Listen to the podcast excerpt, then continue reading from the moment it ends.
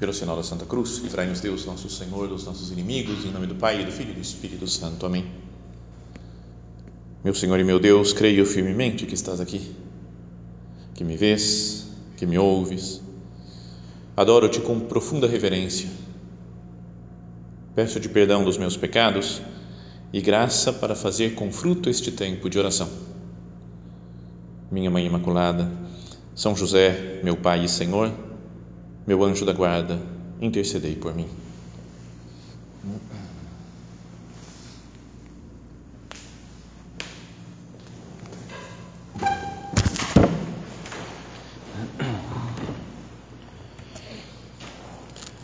O tema desta segunda meditação do recolhimento é a responsabilidade no, na santificação pessoal Talvez tenha sido isso daí, né, o tema da palestra agora, não sei se foi isso daqui, era responsabilidade no apostolado. Então agora é responsabilidade também na vida de na luta pela santidade.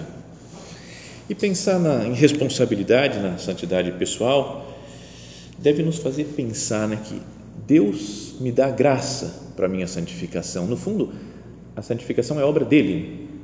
É Deus quem santifica, o Espírito Santo, que é o nosso santificador mas a nossa responsabilidade está em corresponder a essa graça divina.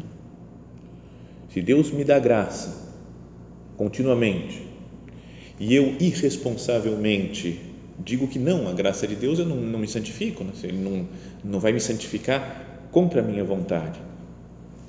Então, a minha parte nessa santidade é viver em Deus e assim procurar cumprir a sua vontade não é que eu fazendo coisas, Deus vai falar, tá bom, tudo bem, agora você fica santo porque você fez um monte de coisas boas. Mas é, é diferente a, a ordem das coisas, né? Por já viver em Deus, por descobrir que a minha vida só tem sentido em Deus, né? vivendo, recebendo sacramentos, vivendo dentro da graça de Deus, então assim acaba sendo como que algo natural, falar, eu, Jesus, meu Senhor, eu quero fazer a tua vontade. Como Cristo, nosso Senhor, que viveu sempre para fazer a vontade do Pai. Meu alimento é fazer a vontade daquele que me enviou e cumprir a sua obra. Então, queria também que nós meditássemos, né, começássemos a nossa meditação pensando naquela cena da Sagrada Escritura, né, dos Atos dos Apóstolos, em que se conta a conversão de São Paulo.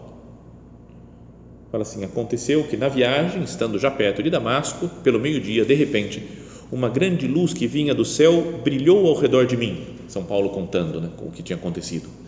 Caí por terra e ouvi uma voz que me dizia: Saulo, Saulo, por que me persegues?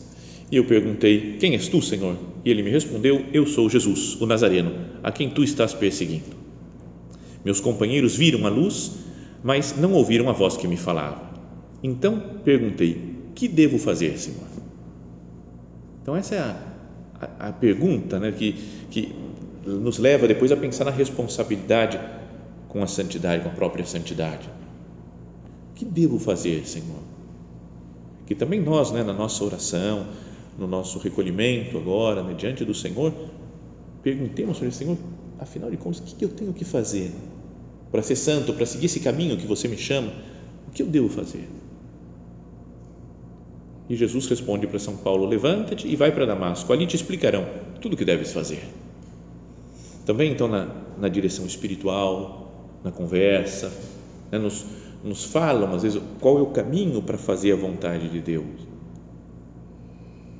Nas, nos acontecimentos da vida, pensando, contemplando as coisas que nos acontecem, aos poucos vai ficando clara para nós a vontade de Deus. Mas Primeiro, né, vamos pensar na, na conversão de São Paulo, já que pegamos esse texto.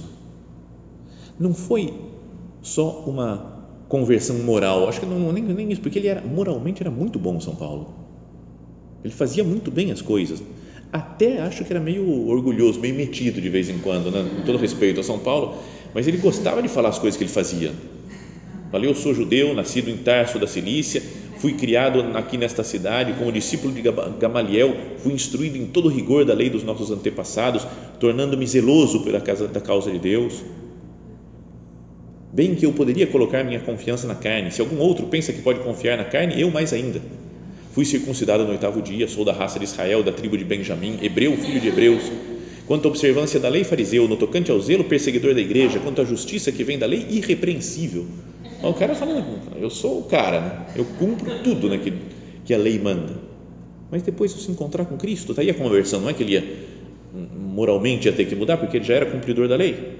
Mas ele fala, mas essas coisas que eram ganhos para mim, considerei-as prejuízo por causa de Cristo. Considerei-as lixo. Todas essas coisas de cumprir umas coisas, só uma lei, uma lei que muitas vezes é humana, é lixo para mim. O que ele se converte é que ele muda o foco da sua vida, que passa a ser Cristo nosso Senhor. Passou a ser totalmente cristocêntrico. Tudo que São Paulo prega depois do tempo todo, a sua vida inteira, é pregar Cristo, Cristo crucificado. Senhor, o que queres que eu faça? E talvez Jesus fale isso para nós também, né? Seja como eu sou, né? que coloca o centro da vida em fazer a vontade do Pai, em viver para o Pai, em querer cumprir a vontade de Deus. Nisso a gente precisa né, de uma conversão contínua, né? Sempre fala, a vontade de quem que eu estou fazendo? A minha ou a de Deus? A dos outros ou a de Deus? Se a gente não perdesse esse foco? Por isso o padre né, Dom Javier, quando estava em Roma, ele falava muito né, em todas as tertúlias, quase de se converter todos os dias. Começava a tertúlia ele fala, no que eu vou me converter hoje? Que ponto que eu tenho que me converter? Em que coisa da minha vida eu estou fazendo a minha vontade ou estou fazendo a vontade dos outros porque me disseram, porque falaram? Ou estou fazendo a vontade de Deus? Vamos pensar nessa cena né, do Evangelho em que Jesus está conversando com aquela mulher samaritana no poço de Sicar. Depois ela sai, vai chamar um, né, os parentes, os amigos, conhecidos para mostrar o Cristo e fala que nisso chegaram os discípulos que tinham ido ali perto comprar alimentos. Enquanto isso, os discípulos insistiam com Jesus: Rabi, come. Mas ele lhes disse: Eu tenho um alimento para comer que vós não conheceis. E os discípulos, mostrando aquela inteligência incrível deles, comentavam entre si: Será que alguém lhe trouxe alguma coisa para comer? E Jesus tem que explicar: O meu alimento é fazer a vontade daquele que me enviou e levar a termo a sua obra. Pensa nisso, né? O meu alimento, o alimento é algo fundamental para a nossa vida. Por um lado, é algo que nos sustenta, que sem alimento a gente morre. A gente vai ficando, vai ficando muito tempo sem comer, a gente vai, vai enfraquecendo, né? vai sentindo que vão faltando as forças. E além do mais, o alimento é gostoso, é algo que nos dá prazer. Nos sustenta a vida e nos dá prazer. Então, a vontade de Deus, Jesus fala: o meu alimento é fazer a vontade daquele que me enviou. A vontade do Pai deveria ser para nós também o que, o que nos mantém na existência. O sentido da minha vida é fazer a vontade de Deus. Ou seja, o sentido da minha vida é ser responsável com a minha santidade, querer ser santo e também ter prazer no, na luta espiritual. Que não vejamos a, a luta ou querer fazer a vontade de Deus só como algo duro, né, difícil, né, complicado, ah, eu tenho que aguentar, mas tudo bem, vou aguentando, depois vem o céu, depois eu vou viver no céu, agora já na terra, né, o alimento é algo que me dá prazer, deveria me dar alegria fazer a vontade de Deus. Jesus tem uma consciência clara de que ele está na terra para cumprir a vontade do Pai, que é dar a sua vida por amor a nós. Então, volto a dizer, a nossa santidade deveria ser viver com Cristo dessa maneira, né? eu também estou aqui para fazer a vontade de Deus. Meu alimento é fazer a vontade daquele que me enviou. E fazer de novo aparece aquele verbo poieo, de que vem daí também a palavra poesia que a gente falou na outra meditação. Mas falam então que os discípulos, essa coisa que é meio estranha, até que os discípulos de novo não entenderam. Né? Será que alguém lhe trouxe alguma coisa para comer? Será que a gente não pode entender isso como o mundo também, a sociedade, o que nos, nos chama né, a atenção para prazer, para comodidade, também não entende o cristão e as suas decisões? alguma decisão nossa, eu vou fazer isso aqui porque Deus está me pedindo, tem que causar um certo espanto nas outras pessoas que não vivem de acordo com Deus. Também, como assim? Não estou entendendo esse negócio. Por que, que você se comporta dessa maneira? E a gente, se, se somos pessoas de vida interior, a gente devia falar, porque Deus é que me, me pediu para fazer isso. E às vezes é chamativo.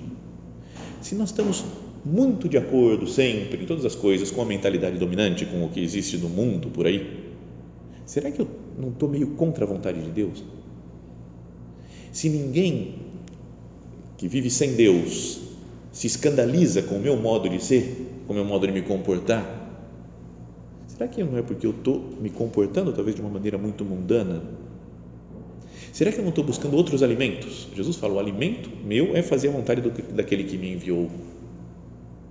E eu não estou buscando outros alimentos, outra, não sei, outra forma de me satisfazer, de me sustentar, que é em, em coisas passageiras, em prazeres. Se eu sou responsável no tema da meditação, se eu sou responsável na minha luta pela santidade, eu tenho que fazer algumas coisas de vez em quando que as pessoas mundanas não vão entender até essa situação atual que estamos vivendo, né, do sínodo da igreja, sínodo da Amazônia, que é preciso rezar, né, para isso daí, para que seja algo bom, frutífero para a igreja. Esses dias, agora ontem anteontem, teve um bispo, já um bispo velhinho, emérito, mas que falou uma coisa que é meio estranha. Quem sou eu para reclamar de um bispo? Mas, mas ele apareceu lá na, na, nas entrevistas, tudo, falando, não, porque na Amazônia não pode ter celibato sacerdotal. Ele é a favor de não ter celibato, de mulher se ordenar, é a favor de tudo. Qualquer coisa que vocês imaginarem, o homem, o bispo lá é a favor. Mas ele fala, não pode ter celibato sacerdotal, porque sabe por quê? Porque os índios não entendem esse negócio de celibato. Então, isso, mas fala, meu filho, não são só os índios, ninguém entende, porque é a mentalidade do mundo, não precisa ser índio para não entender isso. Né? Então, porque os santos são sinal de contradição Cristo veio, ele não foi, não, não ficou todo mundo de acordo com nosso Senhor Jesus Cristo. E ele não procurou o consenso para todo mundo, judeus, romanos, pessoal, vamos ficar tranquilo, não vamos matar na cruz ninguém não, porque eu estou que nem vocês. Ele foi firme da sua decisão. Quando ele prega sobre a Eucaristia, falando que seu alimento, seu corpo é um alimento, fala que muitos foram embora e Jesus deixou que fosse embora. Não quis agradar todo mundo. Então, qual que é o meu alimento? O meu alimento é fazer a vontade de Deus sempre. Procuro a vontade de Deus. Eu quero ser, nesse sentido, responsável com a minha santidade. Falei, se é Deus quem guia a minha santidade, eu quero fazer o que Ele está me pedindo.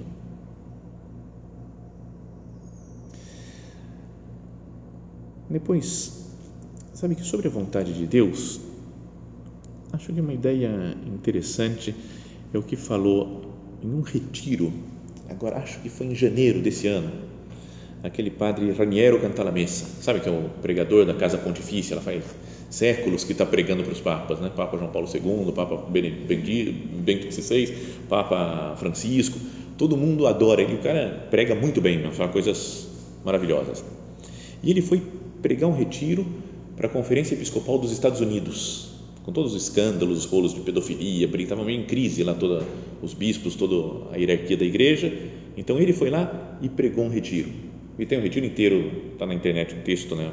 a transcrição das palavras dele para os bispos.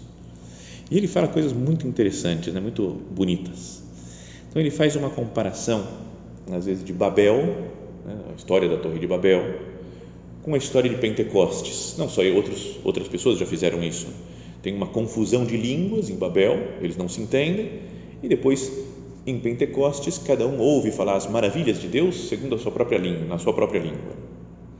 Mas olha só o que fala da Torre de Babel, ele dizia, fala, a terra inteira tinha uma só língua e usava as mesmas palavras. Ao migrarem do Oriente, os homens acham uma planície na terra de Senar e ali se estabeleceram. Disseram uns aos outros: Vamos fazer tijolos e cozê-los ao fogo. Utilizaram tijolos como pedras e betume como argamassa. E disseram: Vamos construir para nós, para nós uma cidade e uma torre que chegue até o céu. Assim nós faremos um nome para nós. Do contrário, seremos dispersados por toda a superfície da terra. Então fala que daí Deus desceu, confundiu as línguas, e eles se espalharam e não conseguiram construir a torre. Mas ele, as pessoas de Babel, né, da Torre de Babel, querem construir um nome para eles mesmos. Eles se colocam diante de Deus, eles querem se fazer iguais a Deus. E na Pentecostes, falam aquela que veio o Espírito Santo em formas de língua de fogo, cada um começou a pregar, né, os, conforme o Espírito Santo ia sugerindo para eles, para os apóstolos, e cheios de espanto e de admiração, diziam todos, né, esses homens que estão falando, não são todos galileus, como é que nós os escutamos na nossa própria, na nossa língua de origem?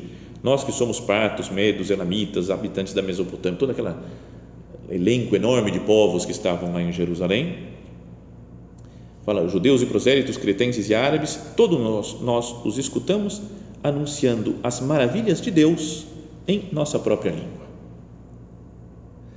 Então, esse cantar dizia: Babel quer construir um nome, enquanto que Pentecostes escuta as maravilhas de Deus. Um está focado para si mesmo, o outro está focado em Deus. Um gera Babel, que é também a origem da palavra Babilônia, que é como que um sinônimo dos inimigos de Deus. E o outro forma a Jerusalém celeste, como aquela coisa, dois amores fundaram duas cidades né, de Santo Agostinho. Uma cidade dos homens, Babel, Babilônia, e outra cidade celeste, Jerusalém celeste, que está diante de Deus. E aí esse franciscano dizia, são duas construções ainda abertas no mundo de hoje. E ainda existe trabalho para se fazer nelas. Cada homem deve escolher em que construção quer passar a vida. Legal, né? Como ideia, assim, você fala, né, onde que eu quero passar a minha vida? Quero construir para mim um nome? Quero procurar a minha vontade, os meus desejos, os meus prazeres, as minhas ideias? Ou estou desprendido das minhas coisas pessoais? Para fazer a vontade de Deus, eu quero pregar as manhalha dei, as maravilhas de Deus, para todos os povos, para as pessoas de todas as línguas. Cada homem deve escolher em que construção dessas, né, da Jerusalém Celeste ou de Babilônia, quer passar a vida. E aí ele falava algo mais ou menos assim, né, também essas ideias, né? podíamos pensar na nossa vida, que todas as coisas que nós fazemos, até mesmo as atividades aqui no centro, né? as iniciativas apostólicas, todas as atividades que nós organizamos, os meios de formação, não, não importa o quão santos sejam, podem ajudar a construir a cidade de Deus ou Babilônia. Não é se quem leva para frente essas atividades, se quem né, procura os meios de formação quer fazer um nome quer chamar a atenção para a sua própria capacidade, para os seus méritos, ou quer alcançar os seus objetivos, está criando Babel, construindo Babel. E se o que eu procuro é só a vontade de Deus, só o reino de Deus, o bem das almas, então aí eu estou construindo a Jerusalém Celeste não deve nos fazer pensar isso? Na prática, fala, Senhor, eu estou sendo responsável com a minha santidade? O que, que eu procuro? Procuro a minha vontade ou procuro a vontade de Deus? De verdade, que seja um exame profundo assim da nossa vida. Para onde que eu estou caminhando? Qual que é o objetivo mesmo de verdade de cada ação que eu faço. Não é porque no, no meio da, da vida, do dia a dia, da quantidade de trabalhos que a gente tem, ou no meio dos nossos relacionamentos pessoais, que às vezes a gente se dá super bem, às vezes se dá super mal, eu gosto ou não gosto. No fundo, no fundo, o que, eu estou procurando? Senhor, eu procuro o meu prazer, a minha vida, ou procuro a Sua vontade? Estou com uma, uma mentalidade mundana de buscar prazer, de buscar comodidade, de buscar conforto, ou as coisas do meu orgulho, ou eu quero simplesmente a vontade de Deus, porque eu fiz essa opção na minha vida de construir a cidade de Deus, de trabalhar para Jerusalém Celeste e não para a Babilônia. Posso dizer também, como Jesus, meu alimento é fazer a vontade daquele que me enviou e cumprir a sua obra? Atualmente, né, nesses últimos tempos, nesse último mês, desde o último recolhimento, o que, que eu procurei na minha vida? A vontade de Deus ou a minha? Realizar a, a obra de Deus ou realizar as minhas obras? Mas é importante sempre também na vida né? falar, a gente fala né, da vontade de Deus, tem que fazer a vontade de Deus, beleza, mas afinal de contas, como é que eu descubro né? o que, que é a vontade de Deus? E nem sempre é fácil, não, de verdade, né? não é que é, não, às vezes tem gente que fala, não, tranquilo, escuta o que te dão de conselho, na direção espiritual, é a vontade de Deus, acabou, e aí você não pensa, mas, por um lado, a direção espiritual, a conversa, não, não abrange tudo, todos os aspectos da nossa vida, em todas as situações, não é? por outro, pode ser que a pessoa que nos aconselhou, que eu estava meio, meio com sono naquela hora, não estava muito, muito ligado em Deus, falou uma coisa meio por falar, porque tinham dito para ela, é uma época da vida que ela estava achando que a coisa devia ser assim. Como é que eu faço na prática para descobrir a vontade de Deus? E não vou dar resposta aqui e falar, é assim, acabou, está tudo certo. Porque é difícil, cada um deve pessoalmente tentar, através da oração, através de ouvir os conselhos que recebe, através de olhar, observar um pouco o mundo, né? diminuir a velocidade, a agitação interior nossa e contemplar o que está acontecendo no mundo, esse acontecimento, o que, Deus quer para mim dessa situação concreta que eu estou passando, né, dessa situação mais permanente da minha vida, o que, que Deus quer? E ser pessoas de oração. Quanto mais a gente viver em sintonia com Deus, não só de cumprir nossas metas de oração, mas de tentar viver na Sua presença, Quanto mais eu me lembrar de Deus, mais tentar escutar o que Deus tem para dizer, mais eu vou encontrando, vou acertando a sua, né, a, vou acertando com a sua vontade.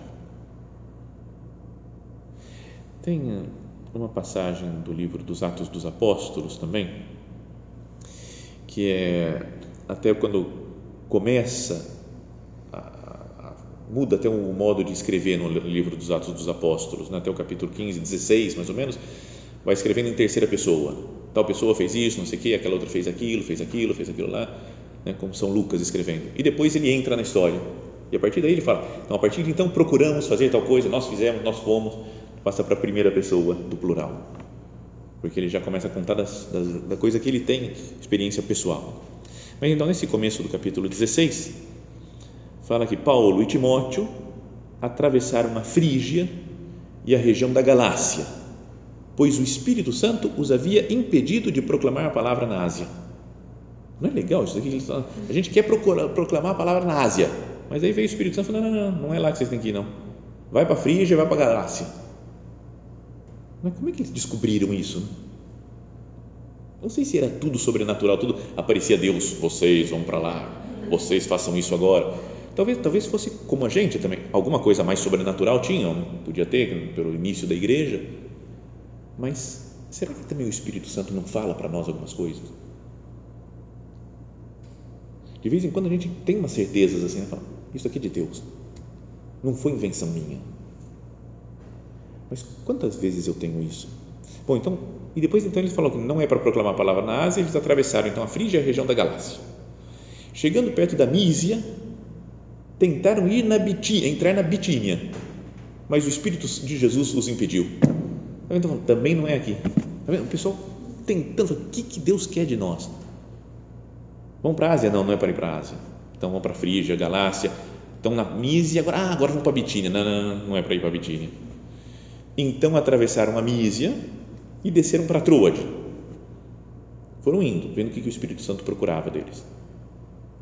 Durante a noite, Paulo teve uma visão. Na sua frente estava de pé um macedônio não sei como é que ele soube que era macedônio, né? um homem que apareceu na frente, devia ser pelas roupas. Macedônia já era na, na Europa, né?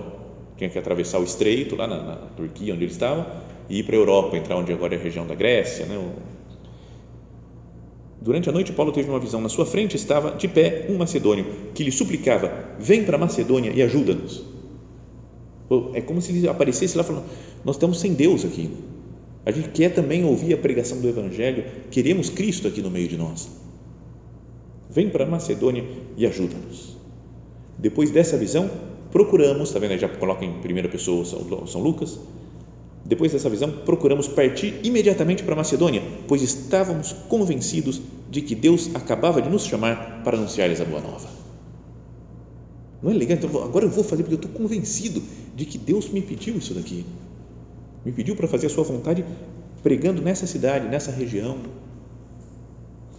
Então, mas eles conseguem isso procurando estar continuamente em sintonia com o Espírito de Deus. Por isso, como é importante né, viver na presença de nosso Senhor, para escutar a Sua vontade.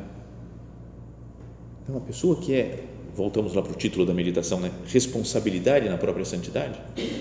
Eu sou responsável quando eu procuro estar continuamente ligado na, na, na minha santidade, não eu ir melhorando, mas em falar o que, que Deus quer de mim como São Paulo, o que, que, que, que, que queres de mim? O que, que eu tenho que fazer? Se coloca diante de Deus para saber isso daí. E aqui, onde eu vou pregar o Evangelho? Até que Deus lhe revela para passar a Macedônia. Fazer a vontade de Deus. Isso é o que nos dá segurança na vida.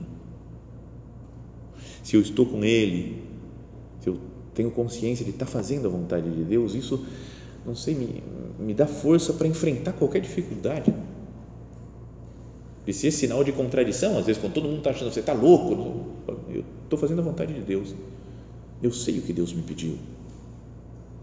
Se é Deus quem está me pedindo, Ele vai me dar as forças para superar as dificuldades, para realizar, para levar a bom fim a sua vontade, né, o seu desejo.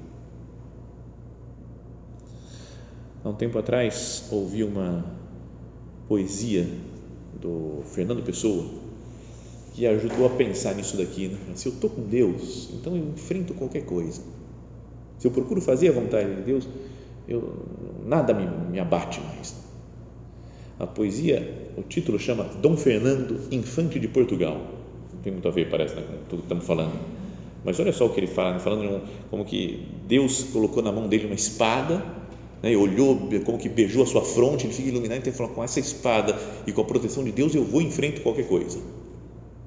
Fala assim, deu-me Deus o seu gládio para que eu faça a sua santa guerra, né, não a minha, as minhas vontades, minhas coisas. Né. Deu-me Deus o seu gládio para que eu faça a sua santa guerra. Sagrou-me seu em honra e em desgraça. Às horas em que um frio vento passa, por sobre a fria terra. Pôs-me as mãos sobre os ombros e doirou-me a fronte com o olhar.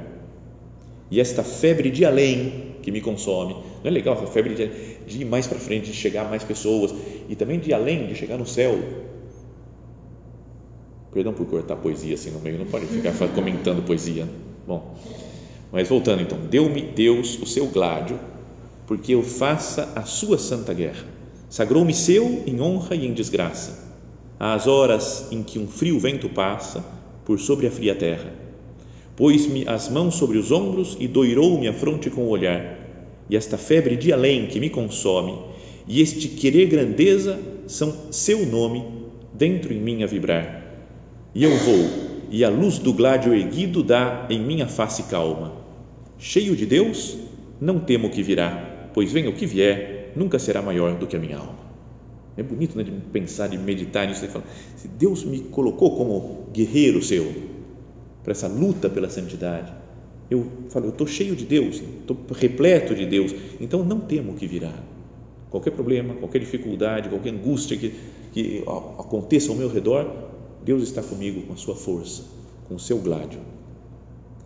Vamos terminar a nossa meditação também olhando para Nossa Senhora, né, como fazemos sempre porque ela sim é a mulher que cumpre a vontade do Pai. Eis aqui a serva do Senhor, faça assim em segundo a tua palavra. Então que Nossa Senhora nos ajude né, a ter esse foco, para não vou procurar minha vontade, as minhas coisas, meus objetivos terrenos, mas quero olhar acima de tudo isso a vontade de Deus.